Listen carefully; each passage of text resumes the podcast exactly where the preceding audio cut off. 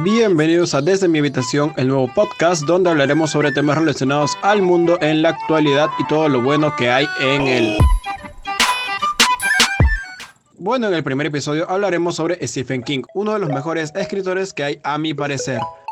Stephen King nació el 21 de septiembre de 1947 en Portland, Maine. En la familia fue el segundo hijo de Donald King y Nellie Ruth Wilsbeer, que se separaron cuando Stephen era solo un niño. Él y su hermano mayor, David, fueron criados por su madre y pasaron parte de su infancia en Fort Wayne, Indiana, donde estaba la familia de su padre, en Stamford, Connecticut, además de visitar frecuentemente a miembros de la familia de su madre en Malden, Massachusetts. Cuando tenía 11 años, su madre les trajo de vuelta a Durham, Maine.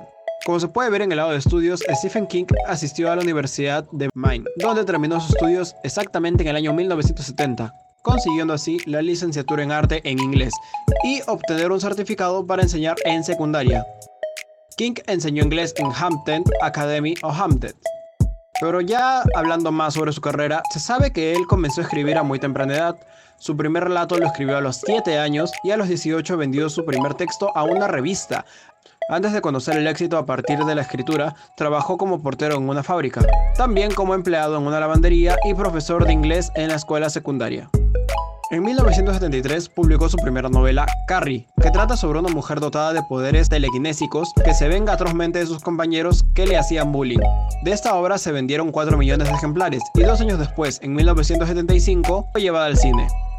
Su siguiente trabajo fue Salem Lot o El misterio de Salem Lot en 1975, en la que narró las vivencias de la pequeña ciudad de Maine y habitada por vampiros. Después de esa, siguió The Shining o El Resplandor en 1977 y también fue llevada a la gran pantalla en 1980, tomando como protagonista principal a Jack Nicholson, donde saldría el famoso meme de Este mencionado relataría la vida de un ex profesor que aceptaría el puesto como vigilante de invierno en un solitario hotel de alta montaña para ocuparse del mantenimiento. Y después de esto empezarían a ocurrir cosas extrañas que lo llevarían a tener ciertas actitudes que no serían muy cuerdas. Después de eso seguirían distintos libros como Firestarter, Ojos de Fuego, en 1980 y filmada en 1984.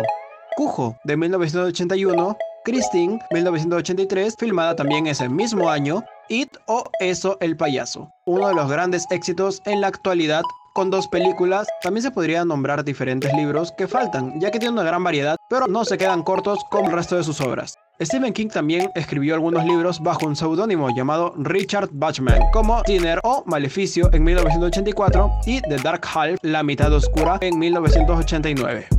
Aquí tomamos en cuenta que el 19 de julio de 1999 fue atropellado en la Ruta 5 en North Novel. El escritor fue ingresado en el Hospital Central de Maine con el pulmón derecho colapsado, múltiples fracturas en la pierna derecha, laceración en el cuero cabelludo y cadera fracturada. Ese mismo año terminó El coche perverso o como su título original From a Boy.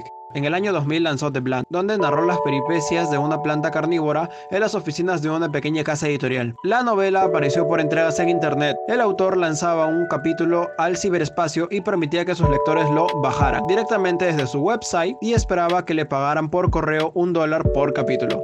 Pocos meses después, decidió enviar al invernadero cibernético su novela La planta, porque está cansado de los internautas que no pagan para descargarla en sus ordenadores. Según hemos podido recolectar, el 20 de noviembre de 2003 recibió la medalla de honor del National Book Award en la edición 54 de la ceremonia de entrega de estos reconocidos premios literarios. El autor fue homenajeado con este premio por su trayectoria profesional y su larga historia de ayuda a sus colegas escritores. Ganador en cinco ocasiones del premio Locus y seis del British Fantasy Award, entre otros premios que también se le dan por su trayectoria y por la gran calidad de sus libros. En la actualidad, reside en Estados Unidos con su esposa, la novelista Tabitha King, y sus tres hijos en Bangor, Maine. Dedica cuatro horas diarias a escribir y siente pasión por las Harley Davidson y por su equipo preferido de béisbol, los Red Sox.